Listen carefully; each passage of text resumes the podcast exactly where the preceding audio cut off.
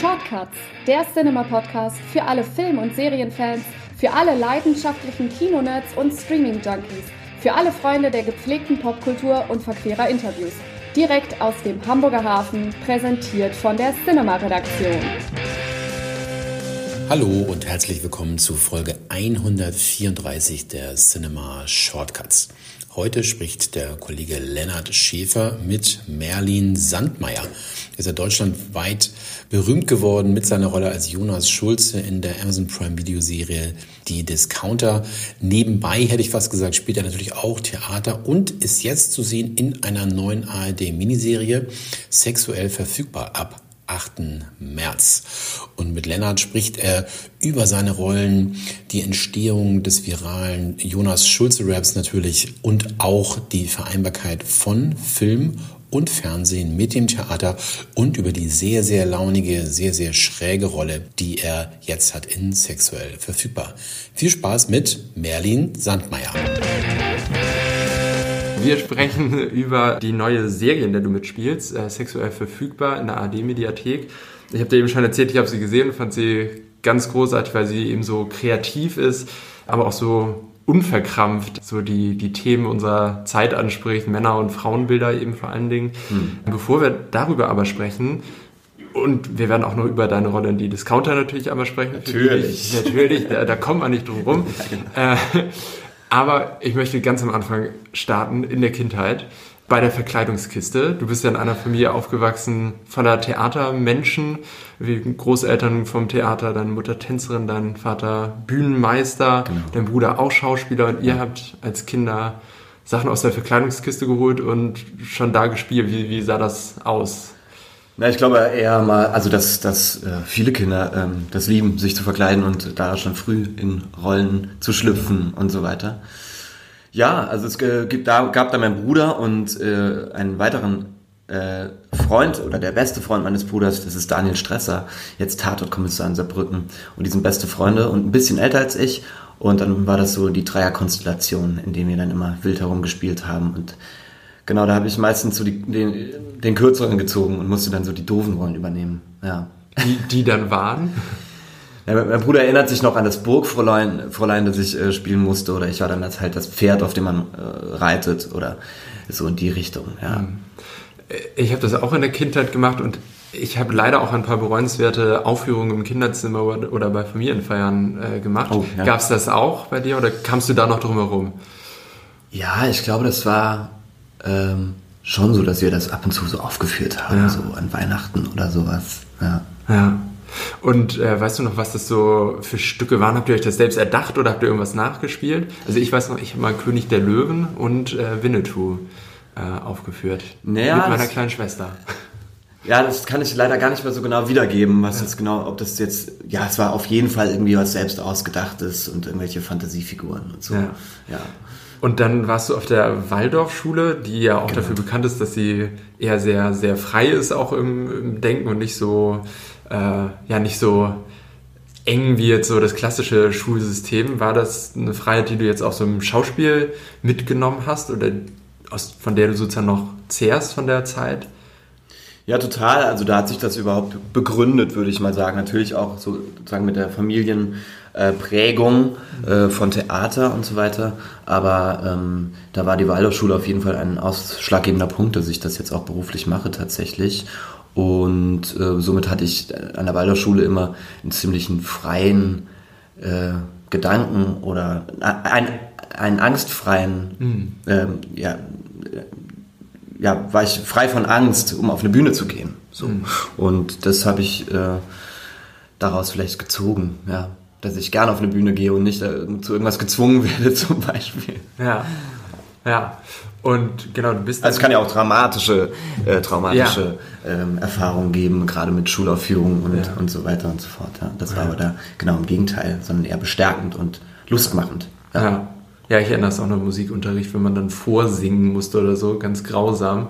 Ich glaube, da war für viele einfach die Karriere als Musiker, als Sänger vorbei. Ja, schade eigentlich. Ja. Ja, muss eigentlich genau anders sein. Ja, ja. Sollte. Ja. Genau, aber bei dir war es dann bestärkend und du bist dann ja auf eine Schauspielschule gegangen, hast dich auch bei mehreren beworben. Genau.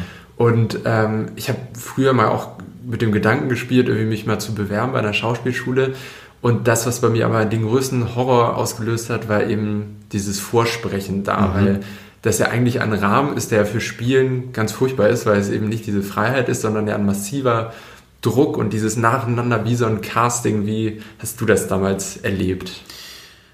Ja, also es ist ziemlich genauso, wie du es beschreibst, dass es sich ja eigentlich jeglicher Beschreibung oder Leistungseinordnung entziehen sollte. Oder ja, das ist ja schwer zu fassen. So, es ist ja, geht ja um Geschmack oder so, Theater und, und Spielen und, und den Freiheitsgedanken. Und das wird dann auf einmal irgendwie so abgefragt und geprüft. Und das ist ein sehr, wie du richtig sagst, sehr, sehr unnatürlicher Raum. Mhm. So in dem das passiert. Und so habe ich das auch empfunden tatsächlich. Also zwar die Hauptarbeit wirklich frei, sich frei zu machen von dem, dass man wirklich da jetzt so vor fünf, sechs äh, unbekannten DozentInnen äh, und ProfessorInnen da irgendwie so geprüft wird. Also dass man irgendwie für sich Spaß hat tatsächlich und so. Und das ist natürlich nicht einfach, wenn man da gar keine Erfahrung hat ja. oder so kaum Erfahrung hat, ja. Genau. Und weißt du noch, was du gespielt hast? Was du dir ausgesucht hast? Ja, meistens muss man ja irgendwie so einen Klassiker mitbringen, mhm. sodass die irgendwie hören, wie man äh, da so mit klassischer Sprache umgeht und so. Ist natürlich auch der Kanon, äh, so an, auch an deutschen Stadt, ja. Stadt- und Staatstheatern, dass man ja weiterhin auch dafür ausgebildet werden muss, mhm. soll, wie auch immer. Ähm, dann an Schild und Giller, äh, Schiller und Goethe, Entschuldigung, sprechen zu können und so weiter. Und da hatte ich, glaube ich, äh, Shakespeare, Mercutio, Romeo und Julia äh, vorgesprochen und dann ähm, noch von Heiner Müller ein Text, den mir ein befreundeter Schauspieler aus Saarbrücken damals empfohlen hatte. Das noch und dann glaube ich noch was selbstgeschriebenes musste man auch irgendwie noch machen. Genau, ich weiß es nicht mal ganz genau so. Ich, vielleicht habe ich auch vieles verdrängt ja. Ja, aus der Zeit. Ja. Vielleicht besser so, ja. Und, und du hast, ich glaube, vier Vorsprechen gehabt und eine Absage bekommen. Du weißt ganz schön gut Bescheid. Äh, ja, ich glaube, so war es. Ja. ja. Also ich habe mich äh, fast an allen Schulen beworben und ja. da gibt es ja irgendwie so einen Reigen und ja. ähm, genau, dann wurde ich an der ersten Schule mehr oder weniger eigentlich schon genommen und hat die anderen auch mitgemacht und konnte mich da tatsächlich entscheiden. Also, und weißt du noch, warum du die Absage bekommen hast? Haben die das begründet? Äh, die fanden den Auftritt irgendwie zu doll. Okay. Äh, das war in, äh, an der äh, Volkwang in Essen. Ja. Und die meinten, naja, macht es, also die haben mir wirklich eine Absage erteilt und gesagt, naja, nee, macht es nicht. Ja. Schauspiel. Nee. Hast, hast, du denen jetzt mal den Link zu die Discounter geschickt zum, zum yeah. Theater? So, bitteschön. Ja. Dankeschön. Ähm, ja, damit muss man auch umgehen und das ist ja so unterschiedlich, äh, da ähm, wie man selber drauf ist an dem Tag und ähm, und so weiter oder wie da deren Ansprüche sind oder wie die Dozentinnen drauf sind und ob man am Ende des Tages dran ist, wo die einfach, wo die gar nichts mehr aufnehmen können oder oder oder. Ja. ja. Ja, keine Ahnung. Es war denen irgendwie zu, zu heftig, irgendwie, was ich da gemacht habe. Ja, Geht übers Ziel hinaus. irgendwie so war die Begründung. Und meinten, ich soll, wenn überhaupt, nächstes Jahr wiederkommen aber er es gar nicht machen. Ja. Und dann bist du aber gelandet in München bei der Otto. Ja, und dann hatte ich ja die anderen positiven Rückmeldungen. Ja. Also es hat mich schon irgendwie natürlich dann ähm, getroffen. Ja. Klar. Aber ich hatte dann schon die Sicherheit zu wissen, okay, da bin ich eine Runde weiter und ja. die sind auch irgendwie interessiert und so. Ja, es hat mich jetzt nicht ganz so ins Loch ähm, geschubst. ja. ja. Genau, und dann bist du in München gelandet äh, und ich kann mir vorstellen, so eine Schauspielschule ist ja jetzt nicht so, dass man direkt in die Probenarbeit geht und dann macht man irgendwie ein Stück, sondern es ist ja sehr kleinteilig, dass man sich irgendwie Sprache anguckt oder so den, den Körper, also sehr, sehr vielfältig. Was fiel dir da leicht und was eher schwer? Ja, dass ich, äh, dass ich aus dem Saarland komme und die ja einen sehr dollen Dialekt haben, ähm, war äh, Sprechen merkt man jetzt vielleicht auch. Fällt mir immer noch schwer ab und zu. Ähm, nee, das war so ein, so ein Thema, wo man richtig arbeiten musste. Also die haben mich angenommen unter der Bedingung, dass ich, äh, bevor ich da anfange, äh, zur Lokopädie gehe, ja. tatsächlich, um da die saarländischen Sprachfehler oder meine ganz persönlichen Sprachfehler, sage ich jetzt mal, äh, auszukurieren erstmal. Ähm, und genau, das war so die Hauptarbeit tatsächlich oder etwas, was mir dann schwer gefallen ist oder wo man richtig arbeiten musste und Übungen machen und und und. Mhm. Und was mir leicht fiel, ist, war so Bewegung, Tanz, Bewegungsgeschichten auch in Verbindung mit Spiel. Ja. So, das habe ich auch irgendwie total gerne gemacht, mich irgendwie zu bewegen. Oder mache ich jetzt immer noch gerne und habe das auch immer irgendwie in meinem Spiel drin, irgendwie auch körperlich zu spielen. Mhm. So. Ne, ich mache auch äh, seit, einem, seit einem knappen Jahr Logopädie, also wir sind die perfekten Menschen hier für einen Podcast. yes! dann auch aufgeregt und dann geht gar nichts Perfekt mehr. geeignet, ja. Ähm, aber machst du dann immer noch so Übungen? Also das sind ja auch ziemlich... Ähm, äh, ziemlich peinliche Übungen teilweise. Also man sieht ja nicht attraktiv aus bei logopädischen Übungen. Musst du es immer noch machen? Ganz und gar nicht, nein. Da gibt es wirklich sehr, sehr komische Sachen, die man macht. Ähm, ja, ähm, ab und zu. Ja. Also vor allem, äh, wenn ich weiß, okay, das ist jetzt wirklich der Schiller, den ich da heute Abend mit Franz Mohr sprechen muss, oder jetzt äh, spiele ich gerade der Prozess, äh, Kafka, sehr, sehr schwierige Sprache, gerade für die Bühne, mhm. sehr verschachtelte Sätze, ähm, krasse Grammatik und ähm, schnell vor allem in der Form, wie wir das spielen. Und sehr, sehr anstrengend und äh, da muss ich mich auf jeden Fall vorbereiten, da komme ich nicht äh, umhin. Ja. ja. Ähm, gibt es eine bestimmte Art von Rollen, die dir liegt und irgendwie ein, ein Charaktertyp, vielleicht auch was sich da in der Schule schon herauskristallisiert hat, dass man sagt, Merlin ist der Typ für.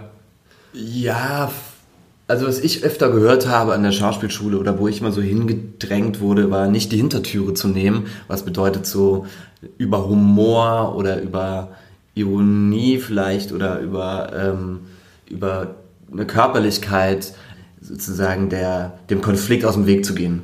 Mhm. Ähm, das war immer so das Thema, also von wegen, nee, du musst da jetzt rein und mal in das Gefühl so richtig und nimm das mal ernster und mhm. so hm. weiter. Also äh, ja, du musst aber weinen. So haben sie nicht gesagt, aber darum geht's irgendwie. Also die Sachen mal an sich ranzulassen und nicht so ein, immer irgendwie wie so einen schlauen Weg äh, eben aus der Hintertüre zu haben, um das irgendwie für mich aber persönlich damals auch schon irgendwie interessanter zu gestalten, weil ich dachte, oh Mann, ist, ich verstehe das nicht, warum irgendwie so man als Schauspielschüler oder als Schauspieler dann immer so leiden muss auf der Bühne und mhm. so. Also irgendwie ist das auch interessant zu spielen, aber ich finde das auch manchmal irgendwie wie so ein einfacher Weg als Humor zum Beispiel, der finde ich schwerer ist, darin gut zu sein und treffsicher zu sein, mhm. als wenn man sich da irgendwie so ausweidet seelisch. Also das ist zumindest meine Meinung auch bis jetzt noch. Ähm, was heißt Meinung, aber irgendwie so mein, mein Weg, dass es nicht mal darum geht, so den Beruf so als äh, eigene Therapie zu sehen oder mhm. so, ähm, um da irgendwie sowas auszuleben. Ja. Also ich kann das auch herstellen, ja. ähm, zu schreien oder wütend zu sein oder irgendwie in die Tiefe zu gehen. Mhm. Ich würde nicht sagen, dass ich, glaube ich, ein oberflächlicher Spieler bin, das nicht, aber irgendwie habe ich da immer eine ganz, glaube ich, für mich zumindest eine gut, gute, gesunde Distanz zu. Ja. Also ich weiß, okay, das ist wirklich gespielt und ich kann das irgendwie woher nehmen, wo ich aber auch nicht an meine verstorbene Oma denken muss. Ja. So, ist so. Ja. Genau. Dass man dadurch ein bisschen Distanz dazu hat. Ne? Ja. ja, und es ist halt Schauspiel, also Spielen ja. und äh, halt Schau. Ja. Show. Und ich finde auch bei dem Humor, weil du ja auch gesagt hast, es erscheint dir ein bisschen schwieriger und ich finde auch, dass es in der Reaktion vom Publikum ja da viel direkter, weil man kann jetzt annehmen, wenn man auf der Bühne weint oder es traurig ist, kann man ja alles hineininterpretieren in die ausdruckslosen Gesichter, aber ob jetzt die Menge lacht oder nicht, das kriegt man ja schon mehr mit, oder? Also ja, also die Reaktion, ja, genau. total, klar. Ähm, Gerade auf der Bühne, ne? wo man ja. die direkte äh, Reaktion hat. Im Film ist das ja nicht so. Dann genau, sitzt man vielleicht im Kino und hofft, dass, der, dass die Pointe irgendwie sitzt oder ja. so. Ähm, aber ja, das ist, das ist, ähm, ja, da hat man manchmal so dann den Reality-Check, dass man, was man sich da ausgedacht hat, so gar nicht funktioniert. Ja, ja. Ähm, kommen wir von, von einem Vorsprechen zum nächsten Vorsprechen, und zwar dem bei Die Discounter. Ja. Ähm, da, da, da gibt es ja diese Geschichte, dass eben äh, die, die Jungs, die das äh, gemacht haben, äh, dich gesehen haben und gesagt haben, eigentlich ist er ja viel zu cool für die Rolle und dann mhm. hast du im Vorsprechen doch überzeugt. Äh, wie sah der Jonas Schulze in dem Vorsprechen aus? Also wie nah war der an der Figur, die wir jetzt in der Serie sehen? Ja, schon. Also die Anlage, sage ich jetzt mal, war da. Ich meine, die hatten ja auch eine Vorgabe so darin, dass die irgendwie so ein bisschen, ich tue mir mal schwer, damit zu Adjektiven, äh, so Beschreibungen äh, umzugehen, aber der ein bisschen spleenig ist, mhm. der irgendwie, ähm, ja, was halt ein bisschen anders ist oder anders agiert oder oder so, die meinten auch, ja, der soll irgendwas von so einem, vielleicht so eine Art Tick haben oder so. Mhm. Und somit konnte ich dann schon mal irgendwie was vorbereiten. Und dann hat sich das aber schon noch entwickelt. Also als dann die Zusage kam und dann saßen wir uns, äh, haben wir uns immer zusammengesetzt und dann nochmal drüber gesprochen. Und dann kam ich so mit dieser Jonas-Rolle im, im Gepäck dann zum ersten Drehtag und es hat ja. irgendwie funktioniert, ja. Ja. Und dann war das da ja auch noch ein, also ist ja auch dort ein sehr freier Raum, in dem ihr da spielt, also auch so ein bisschen, also viel mit Improvisation. Also erinnert dich das dann auch so ein bisschen an die Herangehensweise im Theater, so wie man da. Ja, entwickelt? total. Deswegen schätze ich das Projekt äh, neben vielen anderen Dingen, dass wir uns toll verstehen und irgendwie so eine Family, würde ich sagen, sind ja. im besten Sinne ähm, dass es eben dem Theaterspielen, was ich sehr liebe, ähm, sehr nahe kommt. Ähm, und dass es nicht eben nur äh, um Technik geht und um Auflösung und so weiter, was man ja bei vielen anderen Filmprojekten, das will ich jetzt auch gar nicht so bewerten oder sowas, mhm. hat, äh, wo die Technik auch viel im Vordergrund steht. Und da steht absolut das Spiel im Vordergrund. Und eben dadurch, dass wir das im Moment erfinden oder was man sich vorher ausgedacht hat, dann da auf die Fläche bringt und da auf andere SchauspielerInnen trifft, die das Gleiche zu Hause getan haben, ist das wie im Theater, ja. ja. Eine Probe und äh, dann spielt man mal die Szene. So. Ja. Und ähm, so ist das da eben bei den Discountern auch. Und die Kameras bewegen sich um einen und wir nicht irgendwie so, wie die Kamera das will. Mhm. Das ist irgendwie total befreiend. Und deswegen kommt das ans Theaterspielen oder Theaterproben mhm. ähm, schon ziemlich nah weil es wahrscheinlich auch nicht so ist wie bei, bei anderen Fernsehproduktionen, dass man dann sagt, okay, ich möchte jetzt starr genau dieses Bild haben und diesen Satz aus dem Winkel, sondern das völlig offen ist sozusagen am Anfang der Szene, welcher Satz fällt und aus welchem Winkel der gefilmt wird. Genau, das legen wir schon manchmal fest, ja. wenn es dann natürlich irgendwelche Gänge geben soll ja. oder so. Aber wie gesagt, da, wenn man da selber als Spieler den Impuls hat, dorthin zu gehen oder das zu machen oder den Tisch umzuschmeißen, dann folgen, folgt die Kamera oder die Regie dem auch. So. Ja. Und du hast mal gesagt, so als Ähnlichkeit zu Jonas Schulze würdest du sagen, ihr habt beide so eine Schüchternheit. Das ist natürlich widersprüchlich, wenn man sagt, da hat man jemanden, der schüchtern ist, der aber als Schauspieler dann auf einer Bühne vor Hunderten von Leuten äh, spielt. Ist dann das Theater sozusagen dein Weg, diese Schüchternheit zu überwinden oder sozusagen ein, ein, eine Balance zu schaffen. Ja, das habe ich mal gesagt. Ne? Das ja. Ja, fällt mir so schwer, wenn, wenn Leute mich fragen, was ist denn, ähm, wie viel ja. äh, Rolle ist denn, bist denn du und so. Das, äh, dann habe ich das mal erwähnt und jetzt wird das immer wieder gesagt. also schüchtern bin ich jetzt auch nicht wirklich, aber ich weiß nicht. Deswegen ist so ein bisschen die Frage. Ja, auf jeden Fall lebt man äh, auf der Bühne oder kann man auf der Bühne, auch wenn man nicht schüchtern ist, einiges einiges äh, rauslassen. So. Ja. Aber nicht so im, wie gesagt, nicht so im therapeutischen Sinne. Ja. Aber klar, da, das ist einfach eine, eine Energie, würde ich sagen, mhm. ähm, auf so einer Bühne. Und da, da sich darin, so ist ja wie Sport oder so. Also danach, mhm. wenn man laufen geht, eine Stunde ist man auch irgendwie happy. Ja. Und wenn man sich auf der Bühne so irgendwie verausgabt, macht es auch was mit mir im Positiven. Ja. Meistens. Ja. Du hast jetzt diese Rolle drei Staffeln schon gespielt. Ich mhm. weiß nicht, ist eine vierte schon in Arbeit oder habt ihr das schon gedreht? Oder? Ich glaube, ich darf dazu gar nichts sagen, aber ich sag mal so, die drei Staffeln waren sehr erfolgreich und es könnte, schon, es könnte schon eine Fortsetzung geben. Ja, aber drei Staffeln hast du zumindest äh, schon gespielt. Ist es dann jetzt äh, so, ein, so ein nach Hause kommen, wenn du wieder diese Rolle spielt, äh, spielst, also eine Vertrautheit auch irgendwie, in der du dich sicher fühlst? Ja, total. Ja, ich überlege gerade so, äh, jetzt no, nochmal das Spielen. Also man merkt schon, das ist schon eine, äh, eine Rolle, die man auch irgendwann ablegen muss. Ja. so. Aber ja, es war zu der Staffel 2 schon besonders, da wieder äh, so anzuschließen und da waren wir uns auch alle unsicher, kriegen wir das, diesen Spirit und dieses anarchische der ersten Staffel ähm, nochmal hin weil es nicht nur ums Spiel geht oder was wir dann tun, sondern auch das drumherum, dass das auch so bleibt irgendwie. Aber das ist weiterhin auch so, und auch in der zweiten und dritten Staffel ähm, ist sie der, äh, der Supermarkt sieht genauso schäbig aus. Also ich meine Backstage, ne? Ja. Da ist, glaube ich, noch eine weitere Couch dazugekommen für uns im Aufenthaltsraum, aber das war's. So. Und das äh, ist auch irgendwie wichtig, so dass man da so ein Klassenfahrt-Feeling bekommt, äh, woraus sich so eine Energie ergibt, die gut für, für uns ist und fürs Spielen ist. Und ja, für die Rolle, ja, die kann ich irgendwie gut herstellen. Ja, Ja. die, die habe ich irgendwie. Und das ist cool, weil so in der zweiten und dritten, ja, kann man die, die Rolle so gut spielen lassen, sage ich jetzt mal, mit seinen Ideen und so. Ja. Ich habe aber eben auch gerade drüber nachgedacht, weil du, du gesagt hast, eben muss auch aufpassen, wie, wie lang man diese Rolle jetzt spielt. Ähm, Ja, weil du gesagt hast, es ist ein nach Hause kommen und dann meinst du, ja, absolut, aber ich weiß nicht, ob, das, ob ich das zu Hause noch so sehr mag. in zehn Jahren oder so schon. irgendwann immer wieder. Immer wieder jedes Jahr, wie an Weihnachten, Ja. zu dieser komischen Familie nach Hause. Nee, ich habe hab aber eben drüber nachgedacht, dass auch diese Figur ja über diese Serie hinaus einfach ja auch durch, durch irgendwelche äh, Videoschnipsel auf Social Media so, Ja, so ja. bekannt und so groß geworden ist. Ja. Und ich musste dann so drüber nachdenken, dass ich gerade vor kurzem gesehen habe, bei RTL Plus gibt es meine neue Freundin, also sozusagen dieses mein neuer Freund von, von Christian Ja. Ulm, neu aufgelegt. Ah ja, wer macht das denn? Und äh, das ist so eine junge Comedian, also eine, eine Frau, Okay. die das Mhm. macht und die macht das auch echt sehr gut, aber die Einführungen, die kommen dann immer sozusagen von Uwe Wöllner, also von Christian Ulm. Mhm. Und da habe ich gedacht, das war jetzt eine Runde zu viel, diese Rolle.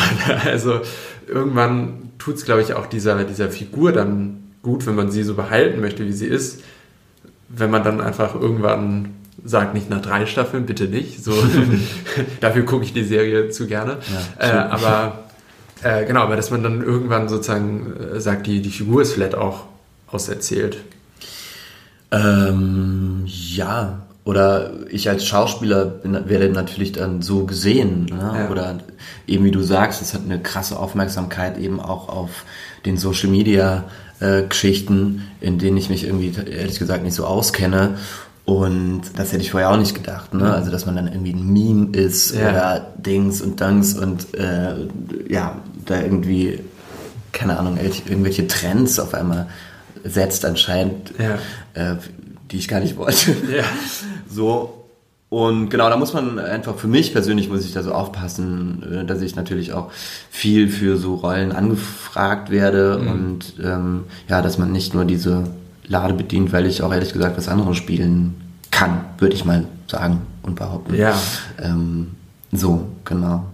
Ja, und ich finde auch, deswegen fand ich das auch in sexuell verfügbar eben so toll, dass du da ja wirklich ein, in vielen Bereichen ein, ein Gegenteil sogar spielst, aber eben das auch so eine, so eine richtige Charakterrolle ist. Also ja, nochmal so ein, so ein richtiger Typ wieder, was natürlich für dich auch, auch toll ist, wahrscheinlich, wenn dann jetzt nochmal viele merken, oder spätestens dann jetzt merken, vielleicht auch durchs Theater oder durch deine anderen Rollen im Fernsehen oder Film, äh, dass du eben ja, da viel mehr bist als Jonas Schulze, weil ich auch gehört habe, irgendwie, du wirst auch manchmal verwechselt mit dem. Also denken Leute wirklich, es gibt. Ja, also das ist ja, Jonas auf der das ist ja ein super tolles Kompliment eigentlich, ne? Wenn Leute wirklich das anschauen und denken, der Schauspieler ist so, Mhm. Dann kann ich ja nur sagen, ja geil, dann ist das ja mehr als authentisch. So, Ja. das ist ja total geil. Ja. Aber klar, dann wird man irgendwie auf der Straße erkannt und die Leute sind dann total irritiert, dass ich ja irgendwie normal rede oder Ja. ich ja irgendwie äh, ja, so ein ganz normaler Typ bin, wie Ronald Schulz auch ein normaler Typ ist. Äh, Aber eben Ein anderer Typ ist. ein anderer Typ einfach. Ähm, genau, da sind die manchmal irritiert, das ist ganz lustig. Weißt du noch, wann du das erste Mal erkannt wurdest? Ähm, weiß ich jetzt nicht mehr genau die Situation. Ich weiß noch so wann und äh, auch lustigerweise im. Supermarkt tatsächlich Ja, beim, natürlich. beim Einkaufen. Hast du dich vorbereitet auf die, auf die nächste Staffel? Einfach im Supermarkt Zeit verbringen. Genau, ja, nee, ich gehe einfach ganz normal einkaufen, Ja. ne? was man so machen muss. Räumst da mal Regale ein. Nee, nee, passt natürlich auf, dass niemand da was klaut. Ja, Ja, Um, um, genau, um drin zu bleiben. ja, ja genau. Nein, auf gar keinen Fall. eine Wurfrolle da. Ja. Es gab eine Szene, die fand ich, äh, fand ich ganz grandios. Und ich glaube, das war tatsächlich auch nur für Social Media, wo du rappst. Und ich glaube, das ist so eine der Szenen, die auch viral gegangen ist, wie, wie man sagt. Jetzt äh, neuerdings, Ja, ne? neuerdings, Ich ja. habe das, wie gesagt, auch, das wurde mir auch erst angetragen, dass das Ja. so viral geht. Wie gesagt, ich habe da keine Ahnung von. Ja, ich glaube, das ist das Gesundeste überhaupt, sich von Social Media fernzuhalten. Ja, ich kann das auch einfach nicht bedienen. ehrlich gesagt. ähm, ja. Aber wie, wie ist äh, dieser Rap entstanden? Wie, woher kam der Text? Da muss ich einen Shoutout machen Ja. und einen großen Dank an Fat Tony. Das ist Anton Schneider, der Rapper Fat Tony, äh, sein äh, Künstlername und er heißt Anton Schneider und ist auch Schauspieler und er war mit an der Otto Falkenberg Schule. Der ist abgegangen, als ich angefangen habe und so kannten wir uns irgendwie ein bisschen und eben bin ich seit Jahren tatsächlich großer, großer Fan von ihm. Und irgendwann hat er mir geschrieben, ey, ich gucke Discounter, das ist ja richtig cool und so, super, super. Und da war ich ganz aufgeregt, dass Fat Tony mir schreibt. Und dann ähm, haben wir uns ab und zu mal so geschrieben oder gesehen. Und dann hieß es irgendwie in dem Drehbuch oder in dem Plot, ähm, äh, Jonas soll rappen. Und, oder so ein paar Texte raushauen, Ja. steht dann da drin von den Jungs geschrieben. Er haut, haut ein paar Lines raus Ja. oder sowas. Schön vage. Ja. Schön vage. Ähm, was ja auch cool ist, weil, genau, wie das so ist, dann kann ich dann äh, loslegen. Und dann habe ich selber angefangen zu schreiben und dachte, nee, das muss richtig gut sein. Genau, und dann habe ich für Toni geschrieben, abends, und meinte, du, ich brauche morgen einen Rap. Habe ihm drauf gesprochen und er meinte, alles klar, gib mir 45 Minuten, ich bin noch unterwegs, aber kriegst du. Und dann war wirklich 45 Minuten später oder eine Stunde später dieser Rap geschrieben. Wahnsinn. Und äh, beziehungsweise haben wir kurz vorher noch telefoniert, genau, und, und er hat mich gefragt, um was es so, etwa so gehen soll. Ja. Genau. Und dann hat er mir das geschrieben, dann konnte ich das ganz schnell auswendig lernen und dann, dann droppen, wie man so sagt. Ja, genau. Und äh, genau, im Endeffekt ist es nicht in der Serie gelandet, Ja. was sehr schade ist, aber ähm, jetzt so als Reel oder als Video da auf Social Media. Also großen Dank an Fat Tony. Ja, witzig. Und der hat nämlich irgendwo drunter kommentiert bei Instagram, dass das von ihm stammt, so ungefähr. Also aber Ja, nicht so Ghostwriter. Ja, Ja. So, so ungefähr. Aber äh, und dann dachte ich noch so, äh, das, äh, also ich dachte, das wäre ein Witz, aber äh, ja, interessant ist das. Ich finde den auch ganz, ganz toll, die Ja, Musik von dem. auch, ja. Und die, äh, ja, und der Texter, der war einfach so auf dem Punkt. Also Ja, total. ja. ja. Und dann, aber was, was ich dann aber wieder auch finde über den Text hinaus, was das jetzt so ausmacht, sind diese paar Sekunden nach dem Ende, wenn dein, dein Blick so oder dein, dein Blick so nach oben schweift, du nochmal so drüber nachdenkst über das, was du gerade gesagt Was ist gerade passiert? Ja, genau. Ja. habe ich gerade mehrere ge geile Lines ge gedroppt. Ja, aber es ist auch schon ein Mega. bisschen die.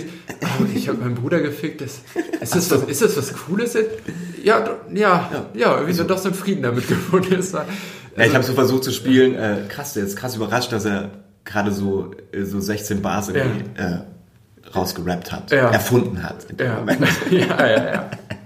Ja, aber so hat er ja so. Ja, der hat viel Talente, Genau, der Jonas ja. Schulze. Der ist nicht ohne. Ja, ja, sicher. also was der auf dem Fahrrad kann. ja. Ja. Zum Fahrrad kommen wir später auch noch. Aber äh, noch eine letzte Frage zu den äh, Discountern.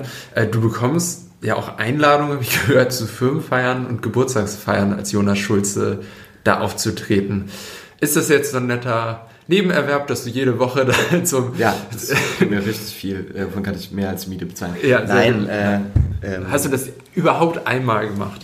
Äh, tatsächlich nicht. Ja. Also ich kriege sehr, sehr viele Anfragen, um Grußbotschaften, Videobotschaften und so. Und das habe ich am Anfang so ein bisschen gemacht, aber tatsächlich will nicht eitel klingen, aber kommen da wirklich täglich Ja. fünf bis zehn äh, Anfragen an und jetzt kriege ich einfach nicht hin. Ja. Leider. Und deswegen habe ich so entschieden, ja, ganz oder gar nicht. Oder manchmal mache ich das dann in speziellen Fällen oder so.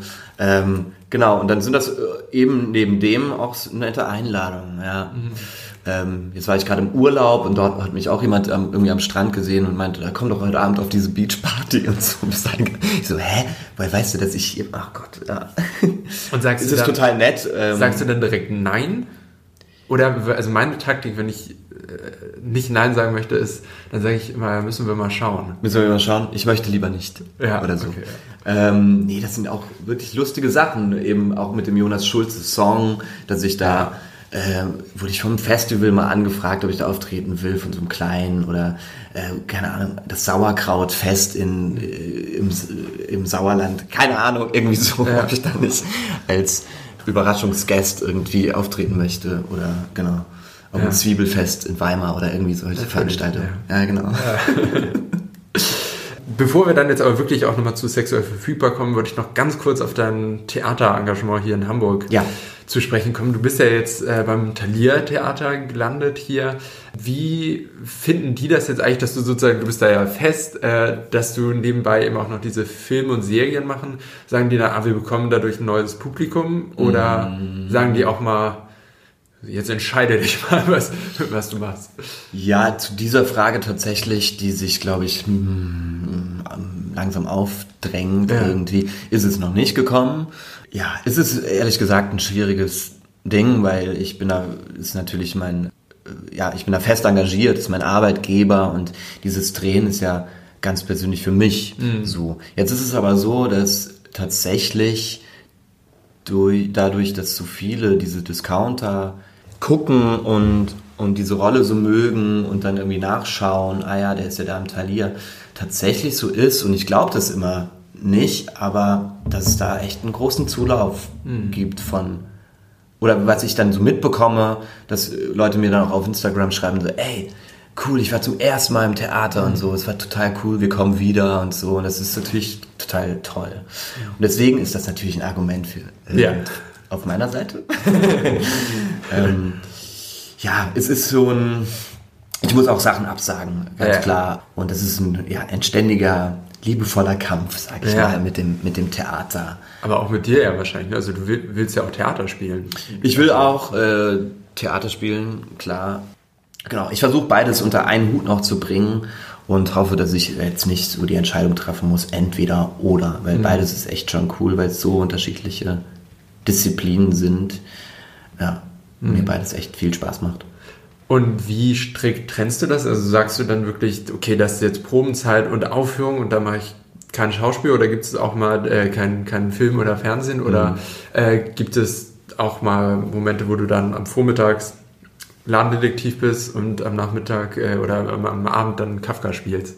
Ja, das gab es tatsächlich äh, während der dritten Staffel, dem, dem Dreh. Dann war das irgendwie so unglücklich irgendwie gelegen, mhm. ähm, dass ich da äh, drei Schwestern geprobt habe, also ah, Tschechow und sonst dann Jonas Schulze war und sonst ja. André äh, aus den drei Schwestern geprobt habe oder gespielt habe auch und natürlich ja. mein Repertoire weitergespielt habe hier im Thalia Theater und das so an, an mehreren Tagen immer diese Doppel ähm, Funktion da zu fahren, das ist schon auf Dauer anstrengend. Ich hoffe, mhm. das wird in Zukunft eher nicht ja. mehr so passieren. Aber klar, das überragt manchmal, also über, überschneidet, äh, überschneidet ja. vielen Dank, überschneidet sich dann schon. Ja. ja. Und du hast eben auch erzählt, dass auch junge ZuschauerInnen jetzt neu oder das erste Mal ins Theater kommen. Wie ist denn allgemein so das Publikum im, Im Theater? Ja. ja, ich meine, die lernt man ja nicht wirklich kennen. Ne? Das ist ähm, schwer zu sagen. Kein Meet and Greet danach. Ähm, genau, oder manchmal ähm, ja, sieht man ja die Leute schon. Ich würde schon sagen, dass das Taliertheater äh, das ist irgendwie eine gute Mischung. Mhm. So, äh, ich glaube, das interessiert äh, viele junge Leute auch. Es gibt ja, auch die Gaussstraße ja, ähm, als, sage ich mal, ein bisschen mehr äh, Experiment. Tierfeld oder für modernere Sachen oder so mhm. äh, oder modernere Formen.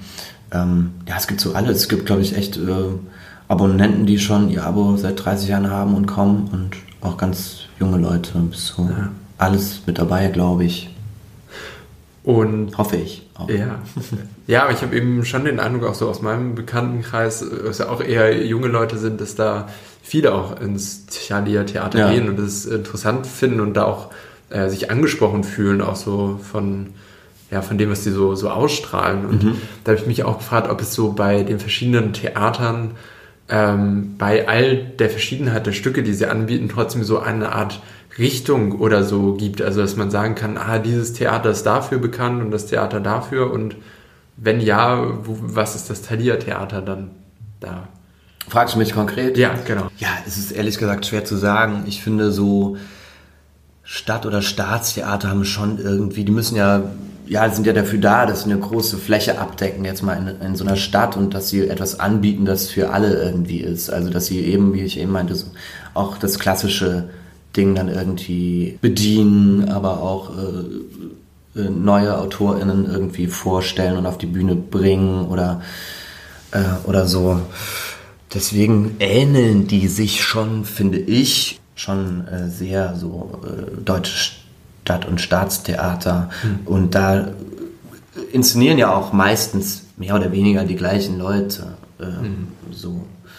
Aber klar gibt es dann immer noch äh, feine Unterschiede oder Vorhaben von Theatern. Mhm. Äh, so. Aber so ganz klar könnte ich das nicht benennen, für was das Thalia-Theater so Stimmt. steht, ehrlich gesagt. Ja. Dann lass uns jetzt gerne mal über sexuell verfügbar sprechen. Gerne. Über die über die Serie. Genau, ich kann nur mal ganz kurz umreißen, worum es geht. Es geht um, um eine Frau, eine Mutter, die... Alleinerziehende äh, Mutter? Ja, äh, ja obwohl, habe ich nämlich auch überlegt, ob ich das sagen soll. Aber du bist als Heini, als der Lebenspartner... Auch erziehungsberechtigt. Auch erziehungsberechtigt. Ja, du gibst ja. dein Bestes. Also du bist zumindest da. Ich versuche Und sprichst mit den Kindern. Ja. ja. Äh, also ich kümmere mich. Man, merkt schon, es ist eine, eine äh, sonderbare Konstellation, in der sie Auf da zusammenleben. Äh, diese Mutter mit ihren Kindern und eben Heini, dem Lebens-, aber vor allem äh, Sexualpartner hat man den, den Eindruck. Ähm, und diese Frau wird, äh, wird beschuldigt, einen Mann, einen schnöseligen Geschäftsmann äh, vergewaltigt zu haben mit einem Strap-on. Genau. Äh, dabei sagt sie, dass das äh, alles einvernehmlich war. So, und da merkt man eben schon, dass da sehr viel auch so mit diesen, diesen Rollenbildern gespielt wird und das eben finde ich sehr, sehr clever, mit diesen verdrehten Rollenbildern erstmal Sachen klar gemacht werden, oder aufgedeckt werden, wie sie jetzt so in unserer Welt passieren, dann aber eben, mhm. eben andersrum. Also diese Absurditäten werden dadurch einfach äh, äh, mehr herausgestellt. Mhm.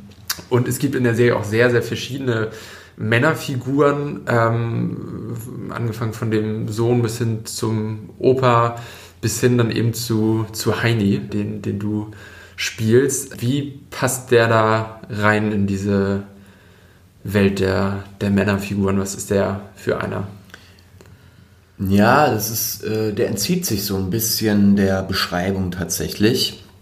Und äh, der ist so wie so ein freier, so ein freies Radikal da drin oder so ein, äh, ja, so ein guter, guter Typ einfach. Ja. So.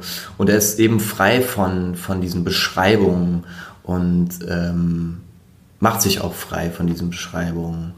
Ähm, Genau, und er ist ja so, in, er hat ja so die Funktion des Hauselfs irgendwie, ja. irgendwie da. Und ist ja so ein Typ, das finde ich auch echt lustig, so im Unterschied jetzt auch zu Jonas Schulz oder so, der ja äh, viele Probleme hat. Dieser Heini, äh, Heinrich Hölzel aus Wien, der äh, hat so keine Probleme erstmal. Ja. Also es ist eigentlich, habe ich da kein Problem spielen müssen. so, das finde ich irgendwie Stimmt, ganz, ja. ganz interessant.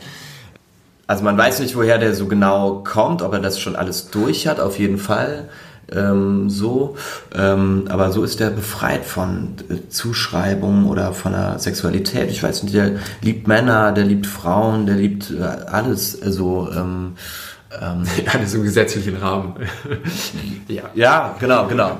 Ähm, Tiere, weiß nicht. Aber ähm, genau und ähm, ja. Und was hast du für ein Bild von Männlichkeit, weil ich wollte nämlich äh, nochmal aufs Fahrradfahren zurückkommen. Äh, du hast ja als Kind, äh, warst jemand, der der Kunstrad gefahren mhm. ist äh, und du äh, bist geritten auf dem Pferd, also so nicht die Klischee-Männer-Hobbys. Hat das mhm. bei dir so für, für dein Bild von Männlichkeit irgendwas getan? Naja, das ist schon so, dass ich das irgendwie äh, auf eine Art, war mir das peinlich. Ach wirklich? Die Und, ganze Zeit über? Also hat sie ja, oder ich wusste irgendwie, oder was heißt wusste, oder glaubte zu wissen, dass es irgendwie etwas ist, was äh, was anders ist. Also grundsätzlich war sonst außer ein guter Freund noch von mir niemand in diesem äh, Kunstradsportverein ja. und sonst waren auch nur Mädchen beim Reiten und so und dann merkt man schon, ah ja okay, äh, da bin ich wohl der Einzige, so und irgendwie ich hatte jetzt nicht so den krassen Konflikt, dass äh, Leute gesagt haben, oh, äh, ist das äh, doof oder, oder schwach oder mhm. so, aber irgendwie habe ich das so verborgen, äh, tatsächlich. Mhm. Ja. Genau, weil es, ja, irgendwie, weiß ich nicht. Also es gab schon so wir, wir sind in so einem Dorf aufgewachsen und da, wo auch dieser Verein war und auch, wo ich da geritten bin und so. Und dann war ich noch Waldorfschüler und diese Waldorfschule hat in diesem Dorf absolut gar nicht, äh, gar keinen Platz erstmal gefunden. Im Gegenteil. Ähm, das war sehr schwierig da, die ersten Jahre. Und das haben die auch echt zu spüren bekommen. So, mhm. ne? Es sind irgendwie die verweichlichten Dings irgendwie und keine Ahnung, die so anders sind und ähm, mhm. Ja, und dann merkt man so, krass, das sind genauso, oder jetzt zurückblickend waren das genauso kleine Boys äh, und Girls ähm, wie wir damals, die schon ganz klar irgendwie so krass diese Rollenzuschreibungen mhm. äh, kennen, kennengelernt haben oder denen schon gelebt haben, natürlich vorgelebt von ihren Eltern, die diese Waldorfschule da weghaben wollten und mhm. so und dann natürlich erzählt haben, die sind alle irre und so weiter. Ja, und da hatten wir schon krassen, krasse Kontakte so. Also uns wurde aufgelauert und, äh, Ach, und äh, ver verprügelt worden und so. Das war schon krass. Ja. Vielleicht ist es äh, aus dem irgendwie gekommen, äh, ja. dass ich dann da noch eben nicht da in diesem Dorf dann im Fußballverein bin ja. und dann so mit denen rumkicke, äh, wie andere Freunde von mir das gemacht haben und da irgendwie akzeptiert, mehr akzeptiert worden sind dann, ah, das ist ja, weil die ja doch ganz gut am Ball ist, so. Mhm. Und, genau. Und ich habe dann halt was anderes gemacht und ja, irgendwie merkte ich, okay, das ist irgendwie, ich kann es gar nicht genau beschreiben, aber ja, äh, irgendwie anders vermeintlich oder so. Mhm. Ja. Und wie ist jetzt heute so dein Bild von Männlichkeit? Also ich äh, hoffe, dass ich äh, diesem Bild, was man so hat oder was man so sein muss, ähm, davon war ich tatsächlich auch äh, durch mein Elternhaus irgendwie befreit mhm. davon. Ich war, bin sehr frei aufgewachsen und durfte sein, wer ich möchte oder das tun, was ich äh, möchte und ob ich jetzt Ballett tanzen will, äh, was ich auch mal werden wollte oder ja. das, das war alles ähm, völlig in Ordnung, solange ich da irgendwie mit froh mit bin mhm. und so, genau wie beim Schauspiel auch und so weiter. Aber klar, man selber, ich merkt man auch, dass man täglich äh, damit zu tun hat und sich da wirklich mit, äh, also wenn man das wirklich ernsthaft ernst nimmt, sich von diesen angelernten Sachen der Gesellschaft irgendwie befreien möchte, ist das richtig auch anstrengend teilweise. Mhm.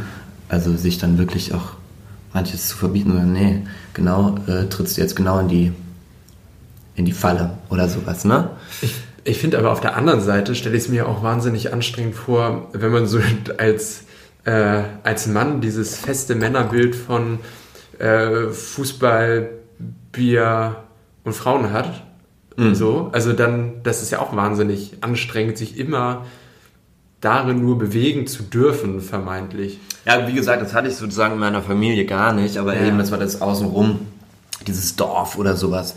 Wo ich aber früh gemerkt habe, dieses, äh, die finde ich auch richtig doof. Sie ja. können tun und lassen, was sie wollen. So, mhm. ich mache irgendwie so mein, mein Ding und habe da auch total Bestärkung durch meine Freunde und, und, und meine Familie. So, mhm. ja um jetzt nochmal auf die Serie zurückzukommen, ich fand, die war, um es jetzt auch nochmal mit die Discounter zu vergleichen, habe ich so gedacht, die sind beide sehr kreativ und sehr befreit, aber doch in der Machart so komplett unterschiedlich. Also mhm. ich hatte, der Antwort sexuell verfügbar war, war viel klarer, was sozusagen gewollt wird, also was jetzt der Punkt ist und wie der rübergebracht wird, auch, auch mit in diesen filmischen Spielereien. Mhm. Äh, wie war da jetzt die, die Atmosphäre am Set dann eben anders im Gegensatz zu dem, was du jetzt bei die Discounter geschildert hast. Erstmal war das auch total freundlich und man merkte so, die brennen genau wie bei Discounter. Ich will jetzt gar nicht so vergleichen, aber es ja. war auf jeden Fall ein Filmset, was äh, total positiv war. Und da merkte man schon so bei der Anfrage von Caroline Rosales, die das ja geschrieben mhm. hat, also dieses Buch, den Roman, auf dem das ja auch basiert, ähm, damit, genau, das ist ja die Grundlage und sie ist sozusagen die Showrunnerin davon und hat diese Drehbücher äh, geschrieben mit dem Timon Karl Kaleiter. Und da merkt man so, okay, cool, die brennen so richtig für, für diese Sache und wollen das unbedingt erzählen. Und das war ein total toller Umgang. Und ich weiß noch, dieses Casting war so super, weil da waren alles Frauen da. Ähm, genau, diese Caroline, äh, Laura Tonke, ja. eine, einfach eine ganz, ganz fantastische Kollegin ist und äh, die Casterin und die Regisseurin und dann merkt man so, ey cool, das ist hier echt was anderes. Hm. So, ja. Ja. Das hat irgendwie ein anderes Spirit und die setzen sich damit wirklich ernsthaft auseinander und mit den Themen und das sind ganz persönliche Themen von denen, die, sich, äh, die sie täglich mit ähm, um, umgibt und so. Und da war ich echt froh, da so ein Teil von sein zu dürfen. Und so war das eben auch bei, bei den Drehs, ja, dass man das wirklich äh, im größten Humor und so weiter wirklich auch ernst genommen hat. Ja. Oder man wusste so, okay, das ist wirklich was Erzählenswertes hier, diese Serie. Wenn die auch, sage ich mal, was ich auch gut finde, erstmal leichter. Ja, sehr rüberkommt. unterhaltsam, nicht belehrend oder so. Ne? Nicht Also- belehrend oder nicht so, ähm, ja, so betroffen, äh, Ja, Betroffenheitsfernsehen ist oder so. Ja, ja. Sondern dass man das Thema auch irgendwie, genau. Aber es ist auch, ich finde, beim, beim Schauen ist es auch total berührend. Ja, Aber es darf halt auch schräg sein und es darf auch gelacht werden. ja. Ja, wie das Leben halt so ist. Nicht nur so. Ja. ja. Hast du das Buch auch gelesen dann vorher? ja, zu teilen, aber nicht so im, äh, gebe ich zu. Ja. nicht ganz tatsächlich. Ja. ja. Ja, ich war so voll in den, in den Drehbüchern und ähm, genau diese Rolle gibt's auch so nicht und ähm, das wurde dann noch mal ein bisschen ausgebaut, auch dass der Österreichisch spricht, war auch noch nicht ganz klar und so. Genau. Ja. gibt's so in dem Buch noch nicht. So diese, diese Akzente sind ja bei Lokalpatrioten immer ein heikles Thema. Also ich glaube, wenn man nicht irgendwo herkommt und dann diesen Akzent spricht, Ja. ist das immer, immer schwierig. Du hast aber einen großartigen äh, wienerischen Akzent. Du hast ja auch äh, am Wiener Burgtheater gespielt. Genau. Hast du dir da diesen Akzent angeeignet? Wo, wo kam der her? Ja, es ist, passiert mir ja tatsächlich irgendwie so, dass ich, wenn ich dann jetzt zum Beispiel in München lebe oder gelebt habe, eben an der Schauspielschule oder jetzt in Wien oder jetzt in Hamburg. Hamburg. Mir, Hamburg. Und dass mir dann so passiert, dass ich Mhm. ähm, das, dieser Dialekt oder so, der Österreich ist ja eine andere Sprache, ist ja, Ja, nicht nur Dialekt, ja. sondern genau mir so aneigne oder ja, im positivsten Sinne. Also ja, Und ich mag das irgendwie so. Oder wie gesagt, es passiert mir auch. Ja. Dass ich dann da, wo ich lebe, auch versuche dann auch so zu schneiden halt. Sehr gut. Und äh, eine andere Sache, die die Rolle ausmacht, neben dem Wienerischen, äh, ist die besondere Mode, fand ich. Ähm, wie war das mit den Unterhosen? Hast du danach gefragt, ob du die mit nach Hause nehmen kannst oder warst du froh, dass du die los bist? Ja, ich habe es zum ersten Mal probiert. Ich habe das äh, privat noch nicht getragen. Ein Freund von mir meinte, ey, das mache ich schon seit Jahren, das Beste. Und habe das dann äh, eben dann so einen Tag oder mehrere Tage mal dann getragen und habe mich dann aber dafür entschieden, das nicht mit nach Hause zu nehmen. Okay. Also es war mir dann doch eher nichts. Aber zu Heini passt das. Also der läuft, um es Absolut. kurz zu, zu erklären, immer sehr leicht Freizügig. gekleidet. Äh, genau. Ja, ja. Aber es war auch ein Schritt, wo ich dachte, okay, krass. Ähm, jetzt zeigst du aber alles der ARD. Ja, ja. Den ZuschauerInnen der ARD-Mediathek. Genau. Ja. Ähm, wir kommen langsam zum Ende. Ich habe noch Ja. äh, zwei, drei Fragen zur Serie. Ich, äh, einmal hattest du erzählt, dass du bei die Discounter als Vorbereitung The Office gesehen hast, unter anderem. Ja, zu teilen auch. Ich habe es auch nicht ganz. Nicht, aber so, so, um so ein bisschen irgendwie einen Eindruck zu bekommen. Gab es da irgendwas bei sexuell verfügbar, was du da gesehen hast? Nee, tatsächlich nicht. Oder Vorbilder für die Rolle oder Na, so? ich habe irgendwie so, äh, mich erinnert das so ein bisschen an Fleabag.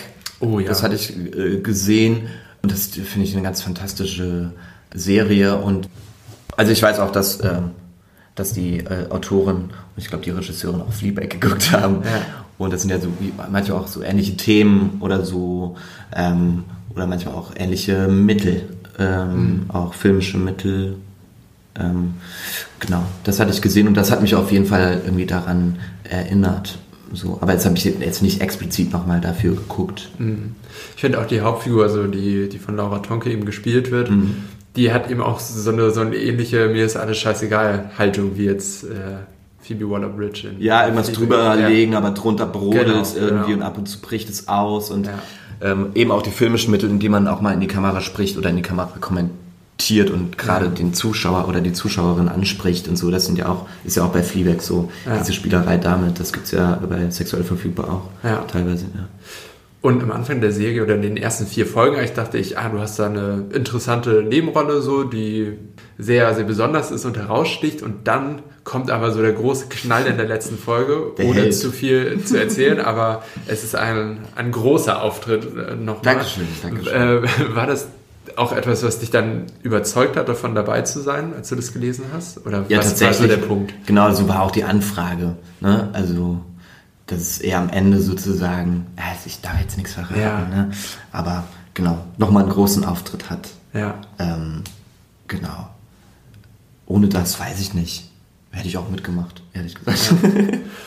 Und war das dann auch ein Argument, dass der jetzt so anders ist als äh, Figuren, die du vorher gespielt hast?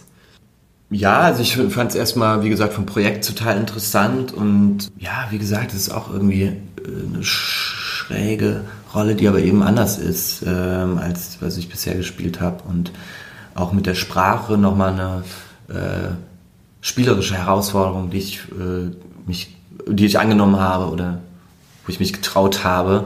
Ich hoffe, das geht auch irgendwie auf, ehrlich gesagt. Ähm, ja, also ich habe das auch wegen der spielerischen Herausforderung auch angenommen, ja. Ja.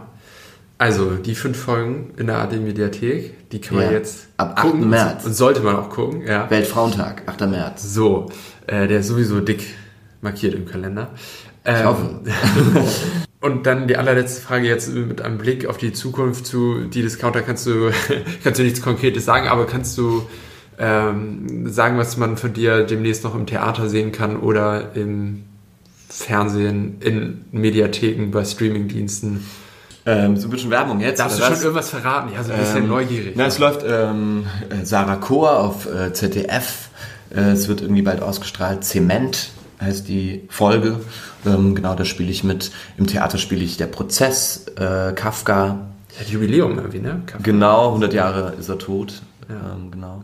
Und ähm, genau, gerade spiele ich relativ wenig am Theater. Drei Schwestern Ja. spiele ich am Theater. Hotel Savoy, auch sehr sehenswert in der Gaussstraße hier in Hamburg.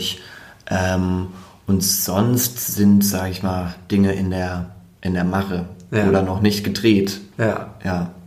auf die du dich aber freust. Gibt es einen neuen Dialekt, einen neuen Akzent? Äh, ich überlege kurz.